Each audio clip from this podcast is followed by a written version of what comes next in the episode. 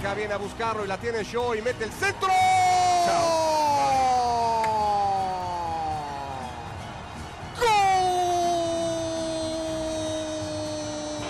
Riyad Mahrez en el City desde el 2018. Tiro, gol. ¡Gol! Fred con la pelota. Del otro lado solo Anthony. Del otro lado solo Anthony. La pelota fue así ese costado, pero es para Bruno. ¡Antes! ¡Oh!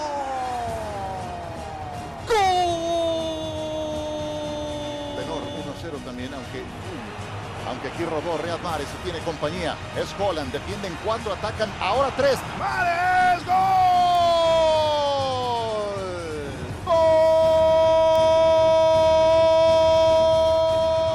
Viene Casemiro ante Robert Sánchez. ¡Gol! Aguanta Sancho. Ahora levanta mirada. Viene Sancho. Birch le va a la marca. ¡Tiro! ¡Gol! ¡Gol!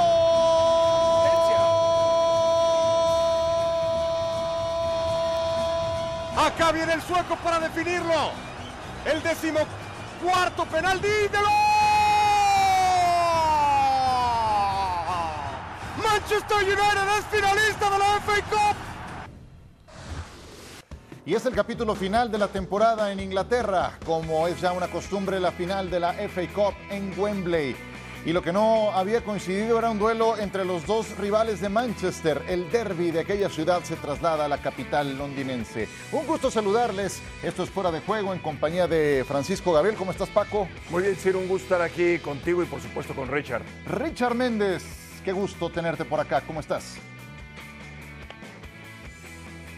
El gusto es mío, muchachos. Qué lindo terminar la semana y vivir una previa del final de FA Cup con dos cracks como Ciro y como Hombre. Paco. Un abrazo grande. Lo mismo digo yo en relación a Paco y al gran Richard Méndez. Vamos a escuchar a dos cracks de la dirección técnica, por supuesto, a Ten Hag y a Pep Guardiola. It's a football game. Finals is how you will be that moment, the 90 minutes. It's not what you have done in the past, how good you are or not good you are. It's how you perform individually as a team and all the details during these 90, 95 minutes. The final is that. It's not important. So we have done in the past or years in ago with one game. In the Premier League, we were better than them. Not this season, so many, many years. So, but one game is one game. So, have to do our best version to be our best to beat them. we want to win. We want to win a cup, and it's not about stopping them. It is about uh, that we win. That we win a cup. We have a great opportunity. I, think that is, is very good when you see where we came from, um, and then you see the development, the progress of the team, and then you are in a tough league as the Premier League. Um, you are third, and you're winning the League Cup, and you are in the final of the FA Cup.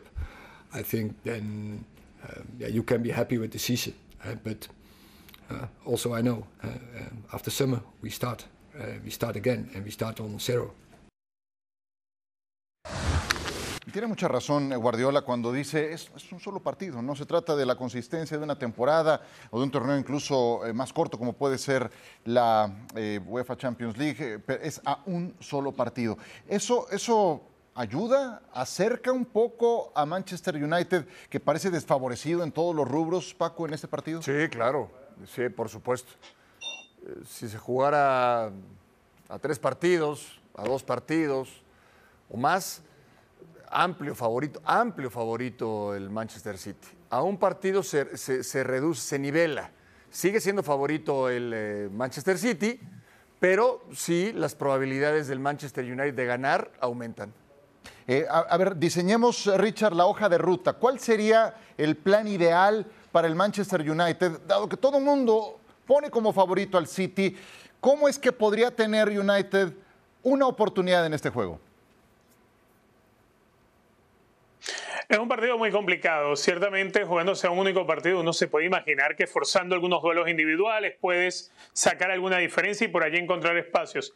Hay que ver también cómo está confeccionado el equipo de Ten Hag. y Si no es un equipo eh, tan vistoso como puede ser con la posesión de pelota el Manchester City, si es un equipo el eh, de Ten Hag que le gusta tener el balón, que le gusta atacar con mucha velocidad y que su aparato defensivo no es tan rocoso, tan espeso como de pronto lo que se encontró el Manchester City frente al Real Madrid en el partido de ida. Eh, dicho esto, imagino yo que la vía que estará diseñando Ten Hag no va a ser la de, tirar el equipo atrás y, dejarle la posesión de pelota al Manchester City, sino todo lo contrario, tratar de disputarle la posesión de pelota al Manchester City, tratar de ocupar espacios, tratar de cortar circuitos, por ejemplo, para que la pelota no le llegue de manera limpia a Kevin De Bruyne o a Silva, que no le llegue a los hombres más talentosos y sobre todo que no le pueda llegar un balón al área a Erling Holland. Pareciera ser muy complicado. Entonces tratas de forzar alguno que otro duelo individual para cerrar, por ejemplo, vamos a fijarnos sobre Kevin De Bruyne y empiezas a hacer trabajo sobre él a través de Eriksen para ganarle la batalla, para anticiparle cuando la pelota vaya a venir al belga y para ello se pueda apoyar en, eh, el relevo que le pueda hacer Luke Shaw a las espaldas de Eriksen. El tema es que haciendo eso vas a destapar a Bernardo Silva. Entonces lo que ahora se le presenta a Ten Hag, la verdad es un verdadero rompecabezas para poder enfrentar a un equipo que cuando tiene la pelota, como es este Manchester City, no te la presta, no te la comparte y que no tiene problema en tener el balón y tocarla de un lado para el otro hasta encontrar e identificar el espacio para hacerte daño y para conseguir un remate certero al arco. Es que son tantos los caminos que tiene el City para encontrar la victoria que, eso es lo que los hace tan peligrosos y tan complicados, ¿no, Paco? Sí, por supuesto, en lo futbolístico sí tiene muchas variantes, muchas opciones. Después sí puede ser eh, una distracción el hecho de que tienen una final más importante que esta en, unos cuantos días. Yo creo que ese puede ser el detonante como para que el Manchester United se agarre de ahí y, pueda ganar este partido. Eh, pero también conociendo a Guardiola y cómo le imprime su sello a sus equipos, si están destinados, si están convencidos de ganar el triplete, lo van a hacer. ¿eh? Sí, eso sería algo único. Rudiger hizo Paco un gran trabajo contra Holland en ese partido de ida. Y yo sé que no nada más fue el trabajo de Rudiger sobre Holland, pero pocas veces lo vimos con tan pocas opciones. ¿Tiene United para hacer algo semejante, para replicar algo igual? No, no, no, no, de ninguna manera. De ninguna manera. Sí fue una gran actuación, la mejor actuación de Rudiger. Espectacular lo que hizo ese partido. Lo, lo secó prácticamente. Hizo un trabajo impecable. No tiene el Manchester United con ninguno, ¿eh? Ni con eh, Lisandro, ni con Maguire, ni con Barán, ni con Lindelof. No, no hay manera. Sí, esa es una de las grandes complicaciones, ¿no, Richard? Ahora que te escuchaba y que repasabas algunos de los jugadores que pueden eh, hacerle daño al rival de parte del City, pues no nada más son los titulares, también en, la banca tiene Guardiola un, arsenal. Eh, pero te hago la misma pregunta, Rudiger se encargó de Holland. ¿Tiene alguien United que pueda replicar algo semejante? Es que el problema, Ciro, es en la forma en que está confeccionado el equipo, el, perfil de jugadores que tiene Manchester United y además que son del gusto a lo que, le agrada ver jugar a sus equipos en Haga. Y no es un equipo construido eh, tan defensivamente, es un equipo al que le suelen hacer goles, un equipo que suele caer en, ciertas distracciones porque es un equipo que concentra mucha de su energía mental en recuperar, en tener la pelota, obviamente, pero en ir hacia el frente. Y por allí es un equipo que suele desordenarse bastante en defensa. Uno, uno puede imaginar, bueno, pero Barán tiene jerarquía, Barán, Barán tiene, tiene experiencia, tiene recorrido como para jugar esta clase de partidos, pero de pronto eh, no tiene la capacidad como para poder domar, porque es la, es la palabra de lo que necesita. No es marcar a Erling Holland, es domarlo, es, eh, eh, es hacer que, que sea alguien eh, fácil de arrebatarle la pelota, fácil de ganarle en los duelos aéreos. Bueno, nada más la diferencia. Erling Holland en el salto y con la estatura y la contextura que tiene, ponerlo contra cualquiera de los dos centrales del United, sea Lindelof o sea Rafa Barán en cualquier pelota dividida, y ya tú te imaginas toda la diferencia que va a sacar Erling Holland. Eh, eso igual en la forma en la cual él utiliza su cuerpo para dominar cualquier pelota cuando se encuentra de espaldas al arco. O sea, tiene un abanico de posibilidades Holland que yo no encuentro hoy, ni siquiera en, escarbando dentro del plantel del Manchester United, un central siquiera que pueda hacer algo parecido a lo que hizo Rudiger. Creo que eso, eso no existe hoy en el equipo de Ten Una parte de la mente del City puesta en la Champions. Hace un rato lo decía Paco, ¿crees que eso puede hacerle mella, puede nublarle un poco las ideas o sacarlo de foco al equipo de Pep? Richard. Eh, Paco mencionaba dos cosas muy importantes, ¿no? Pep es alguien que mantiene muy concentrados sus equipos, no es un técnico que relaje. La otra es que ciertamente eh, para el fanático inglés, la FA Cup es un torneo importantísimo. Quizá para nosotros en, este lado del mundo vemos la Champions arriba y vemos a la, Premier League, pero el contenido cultural que tiene para el inglés la FA Cup, por ser el torneo más antiguo, por ser el torneo que, da el nacimiento del profesionalismo del fútbol, por ser el torneo donde las clases altas terminaron jugando con las clases obreras, tiene un, significado cultural muy importante para el fanático inglés. Así que yo, yo entiendo este partido como muy importante para el Manchester City, más allá de que una semana más tarde van a jugar la final de la Champions contra el Inter. A mí, yo no sabes, Paco, la, envidia que le tengo a, países como Inglaterra, como España, como Francia, que le tienen tal devoción a su torneo de Copa, de verdad, y que no tengamos algo semejante, pues en México, eh, lo lamento muchísimo porque sí, eh, les, importa mucho el es que les importa mucho todo cuando tiene que ver con su equipo, ¿no? Pero un torneo de copa sí tiene un valor muy especial. Porque tiene tradición. Claro. Es que es eso. Claro. Acá, desafortunadamente, lo van cambiando como se acomoda. Eh, aquí la, diferencia es la tradición. Los años que tiene, eso le va, eh, aumenta el valor, por supuesto, del producto, ¿no? va a mantener una tradición Pep Guardiola, va a jugar Estefan Ortega en la portería, no va a ser Ederson. Em, es eh, algo que él tiene muy hecho, lo hizo con el Barcelona con Pinto, lo hizo en el Bayern Múnich. Ortega no es ningún jovencito, tiene 30 años de edad, es un alemán, em, no tiene tan buen juego de pies como Ederson, vaya por algo es el suplente, eh, no rankea tan bien como Ederson, pero compartes esa idea, ¿Es, es lo mejor para llegado el juego decisivo mantener al que ha jugado toda la competencia, Paco? 100%. ¿Sí? 100%. Te habla de una congruencia de de un líder que manda un mensaje muy claro. El, eh, que está en eh, la mayor desventaja cuando peleas un puesto es la del portero. Eh, y hay muchos casos. Si el titular es regular y no se lesiona, nunca vas a jugar. A diferencia de los movimientos, la rotación que puedes tener en los diferentes puestos, en el arquero no. Y, eso y, lo que hace Guardiola es comprometer a todos. Me parece maravilloso, me parece fantástico. Inclusive los jugadores de campo, siempre como que tienen con el arquero, sucede con Pinto, con el arquero suplente, es como que, bueno, te la dedicamos a ti, ¿no? Va por ti, eh, ya tuvieron la posibilidad de ganar eh, la Premier, tienen la posibilidad de pelear por la Champions, y aquí Ortega tendrá la posibilidad de ser campeón, de involucrarte más, porque es campeón aún estando en la banca, por supuesto, pero más si estás en el terreno de juego, ¿no? Totalmente. Una última, Richard. ¿Cómo calificarías la temporada del United? ¿Ganando y perdiendo, porque ya ganaron la Carabao Cup, ya lograron boleto a Champions, pero es el City y eso le añade un valor más importante. ¿Cómo sería la calificación en uno y otro escenarios? Bueno, para, para ser la primera temporada de Ten Hag en el Manchester United, no podemos decir que fue espectacular, pero sí es muy esperanzadora. Hay que recordar que durante el primer semestre de la temporada eh, tuvo todas aquellas diferencias con Cristiano Ronaldo, que que se quiebra poco antes del Mundial esa relación entre Cristiano Ronaldo y el Manchester United. Fue una situación que Tenag no dio su brazo a torcer y me parece bien lo que hizo, eh, para no dejar que se le descontrolara parte de la plantilla. Logró mantener el equipo ya en la segunda etapa del campeonato, la que es en 2023. El equipo siguió escalando, terminó ganando la Carabao Cup, tercero en el campeonato de liga, clasificado a Liga de Campeones de Europa. Yo no sé si, si les va a sonar exagerado lo que voy a decir, pero después de Ferguson pasaron muchos a dirigir al Manchester United, entre ellos a José Mourinho, que ganó la UEFA Europa League. Pero yo desde Ferguson no veía a alguien, sin ponerlo a la altura de Ferguson, claro está, pero no veía a alguien que por lo menos lograra cierto dominio del grupo del Manchester United y por supuesto de la forma de jugar y de conseguir objetivos, algo que al United se le negaba. Jugaba bien, no conseguía el objetivo, jugaba mal, le iba peor hoy en día pareciera ser que hay una esperanza con Tenag.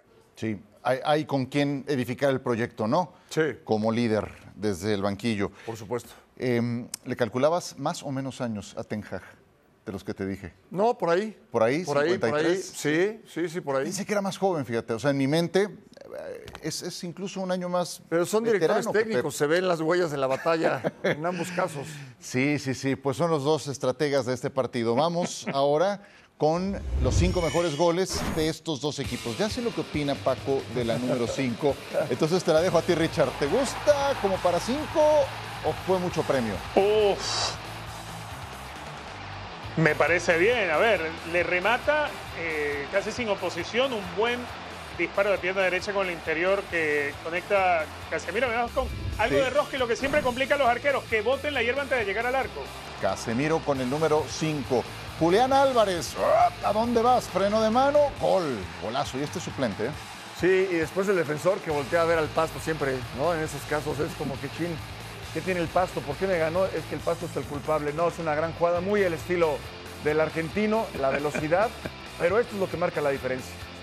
El eh, frenón, el recorte y la definición. Y esto lo hace muy bien también el sitio. O sea, no nada más es toque, toque, toque en campo rival, también ¡pum! latigazo adelante con Julián o con Holland para terminar anotando. El número 3 lo aporta Marcel Savitzer. ¿Cómo lo ves, Richard? Uf, qué buen anticipo, ¿no? Eh, Justamente en las narices del arquero, gana eh, el puntazo apenas para conseguir el gol. Eh, son ese tipo de acciones de picardía, ¿no? Para ser atrevido en el fútbol necesitas picardía. Ahora nos movemos al número 2. Se lo había generado Shaw. Este fantástico lo hace Fred. Sí, mucho talento, ¿no? Mucho talento. Se ve fácil, realmente es muy complicado. Es muy bueno el servicio, porque tiene el efecto a favor del rematador y después extraordinaria la definición de Fred. Recuerden el primer poste además. Y el número 1 lo hace Riyad Mahrez, suplente normalmente en el equipo. Se lo come el portero, ¿eh? ¿Sí? bueno, Uf. más donde la No, puso. golazo, golazo. Pobre arañita. Sí. Manchester City, Manchester United. Nada más que decir sábado en la mañana. Solo no se lo pierdan. Aquí lo tendremos. 17 de mayo de 2013, final de la Copa del Rey. El enfrentamiento no era otro que el derby más renombrado de la capital española. La losa era pesada para el Atlético de Madrid. 25 partidos sin victoria, de los cuales los colchoneros habían caído en 19 ocasiones. Llevamos 14 años sin ganar al, al Real Madrid, ¿no? Romper una racha tan mala como la que llevamos en los derbis, ¿no? Contra el eterno rival.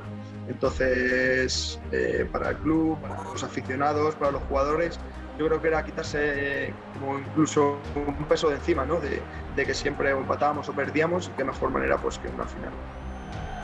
El Real Madrid de Mourinho recibía en su escenario favorito, el Santiago Bernabéu, a un conjunto rojiblanco decidido a poner fin a la hegemonía merengue que pesaba sobre ellos. De la mano de Diego Pablo El Cholo Simeone, el Atleti buscaba reescribir la historia a través del sello característico del Cholo. Orden, esfuerzo colectivo y explosividad al contragolpe. sigue siempre con la misma intensidad, con la misma ilusión, con las mismas ganas, eh, tanto en entrenamientos, en partidos oficiales, incluso hasta en partidos de, pretemporada. Ese es uno de, de la clave de sus éxitos, ¿no? Aparte de, de, bueno, encontrarse un grupo de futbolistas durante todos estos años que, que le siguen a muerte, que eso es muy, muy difícil eh, eh, de un entrenador. Apenas al minuto 13, Cristiano Ronaldo se elevó y anotó el primer tanto del encuentro con un cabezazo letal. Todo apuntaba a que la historia se repetiría. Sin embargo, el cuadro colchonero no bajó los brazos y antes de terminar la primera parte, Radamel Falcao maniobró para superar la marca madridista y filtró el balón para que Diego Costa igualara el encuentro con un zurdazo certero. El tiempo suplementario hizo su aparición. Al minuto 98, el zaguero Miranda se coló al primer palo para superar a Diego López y marcar un gol acabaría con 14 años de constantes tropiezos. El Atletis alzó con la Copa del Rey en la casa de su acérrimo rival y puso fin a una sequía de 17 años sin ganar títulos a nivel nacional, regresando la ilusión a la afición rojiblanca. Es un- una afición que cuando más apoyo necesita su equipo o los jugadores siempre están ahí. ¿no? Es una afición que, que nunca falla y para nosotros es súper importante que- que estén siempre al 100% para, pues, para ayudarnos. Para mí obviamente es la mejor del mundo. 17 de mayo de 2013, el día en que el Atlético de Madrid volvió a soñar, la fecha en la que Simeone y los suyos, contra todo pronóstico, pintaron el Bernabéu de rojo y blanco. Qué gran historia. eh, recordando aquel título, 10 años se cumplieron de esa final de la Copa del Rey entrenadores con más títulos en la historia del Atlético de Madrid, pues ahí también ya está en primer plano el Cholo Simeone. No nada más es quien más juegos ha dirigido y todo en una sola gestión, sino también quien más títulos ha conquistado. Y este no fue el primero, habrá que decirlo. Ya antes habían ganado la Liga de Europa el 9 de mayo del 2012 al Athletic de Bilbao. Sin embargo, es este el punto de inflexión para el Atlético de Madrid en esta eh, etapa con el Cholo Simeone, eh, mi querido Paco? Sí, sí, eh, quedan pocos, ¿no? De, esa gran gesta, quedan pocos. solo Coque y Simeone, pero el sello del Cholo, ahí está, ¿no? Eso perdura y, aunque pensamos que ya se va a acabar y que ya se va a acabar y, pareciera que hoy está más fuerte que nunca. Sí, renueva sus votos, es, impresionante. y además, Richard, tú lo, sabes muy bien, conoces la historia del Atlético de Madrid, pues despectivamente se le conoce como el Pupas por todas esas finales perdidas anteriormente. Esto fue como que una confirmación de también podemos ganar finales, fue una, confirmación muy importante en el camino. ¿Cómo lo ves? Sí, sin duda alguna. Además que es una final que se gana, se gana muy por coraje, se gana un equipo que es aguerrido, que es bravo. Eh, fue un partido loco, si se quiere. Además, partido donde Real Madrid, si mal no recuerdo, pega dos o tres pelotas en los postes, hay un balón que saca Juan Fran sobre la línea. Eh, Courtois era el arquero del Atlético de Madrid en aquel momento. También suceden una cantidad de, momentos previos a ese partido, como por ejemplo donde logran eliminar al Sevilla y de inmediato a Simeone le ofrecen una extensión de contrato de cuatro temporadas más. Estaban convencidos en el Atlético de Madrid que era Simeone el hombre encargado de traer de regreso al Atlético de Madrid a la grandeza.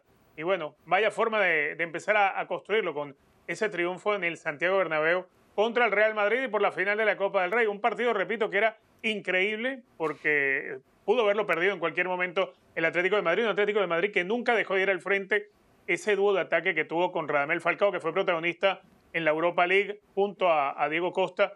La verdad que era un Atlético de Madrid eh, de coraje, construido ya con la idea del Cholo Simeone, aquello de morder en cada pedazo de la cancha. Sí, y aunque en este caso se logra el objetivo, como también en esa Europa League que referíamos, pues después vienen dos derrotas dolorosísimas en final de Champions contra el Madrid en eh, Lisboa con el cabezazo de Ramos 2014, luego en penales contra el propio Real Madrid. Del todo, del todo no se exterminaron esos fantasmas, ¿no? Sí, en situaciones realmente en donde te das cuenta que le pudiste haber ganado al rival porque la primera la derramos en las postremerías del partido y, después en instancias ya de penales. Eh, entonces no es que te haya pasado el rival por encima, que te hayan ganado por amplio margen, que te hayan superado en el trámite del partido y que lo haya ganado con comodidad para nada. Entonces duele mucho más, duele mucho más. Por supuesto que es, es y será una espina clavada para el Cholo Simeone. Eh, te soy honesto, no, no creo, la única manera de sacársela sería ganar una Champions. Yo no creo que la vaya a ganar con el Atlético.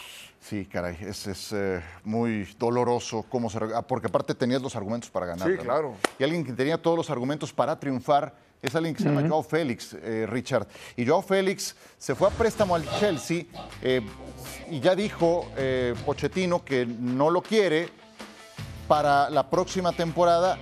Y si alguien tampoco lo quiere, pues es justamente Diego Simeone. Entonces, ¿qué va a pasar con él? Esa es una gran pregunta. Vamos primero con lo que dijo el Cholo Simeone. Joao es un jugador del Atlético de Madrid que si no tiene sitio en el Chelsea, como Pochettino aparentemente contó, tendrá que volver a trabajar con nosotros. Eh, pues tendrá que volver a trabajar con nosotros. No sonó así como que muy... Eh, muy convencido el Cholo Simeone. ¿Qué va a pasar con Joao? Eh, sigue siendo muy joven, pero no le ha funcionado Richard al Atlético. A mí el caso de John Félix me recuerda mucho a otro jugador que pasó por el Atlético de Madrid y que tenía un futuro prometedor y lo prestaban a uno y a otro y al final terminó jugando en el Sevilla y, no es otro que Oliver Torres. Eh, John Félix en, en, algún momento en el fútbol lusitano prometía tanto, era un gran jugador de creación en la mitad de la cancha, pero cuando iba a jugar de delantero era alguien que tenía mucha inteligencia táctica como para ser un, gran eh, delantero, un gran atacante. Eh, pero después llega al Atlético de Madrid y quizá a mí me parecía que el Cholo Simeone había visto en él otro estilo de jugador y no había logrado convencer a John Félix esa función.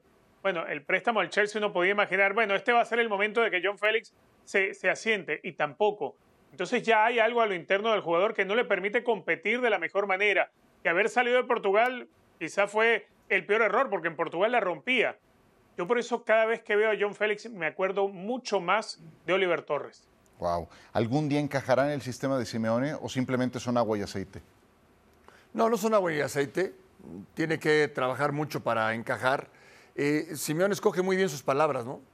Dice, no lo quieren allá, sabe que tiene contrato y utiliza el término, el, el verbo trabajar. Volverá a trabajar con nosotros. O sea, no es. Y siempre será bienvenido, ¿no? De hecho, el, el Simeone lo deja ir al Chelsea y él esperaba que ya no regresara. Había una cláusula para que no regresara, una cláusula de, de- de compra, opción de compra. No, no encaja, pero porque no se ha puesto las pilas, me parece. Sí. Condiciones tiene. Tiene que tener mucho más sacrificio, tiene que ser mucho más ordenado tácticamente y eso lo puedes conseguir si tienes disposición. Si tienes predisposición, no.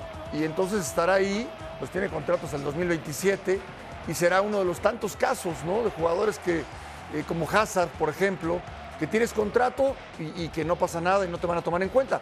Al Cholo Simeone, eh, pues le dirá a la directiva, ¿qué hacemos? No, es que eh, tiene contrato, perfecto, ven, sabes que no está para jugar, sabes que no está para la banca, sabes que no está ni para concentrarse.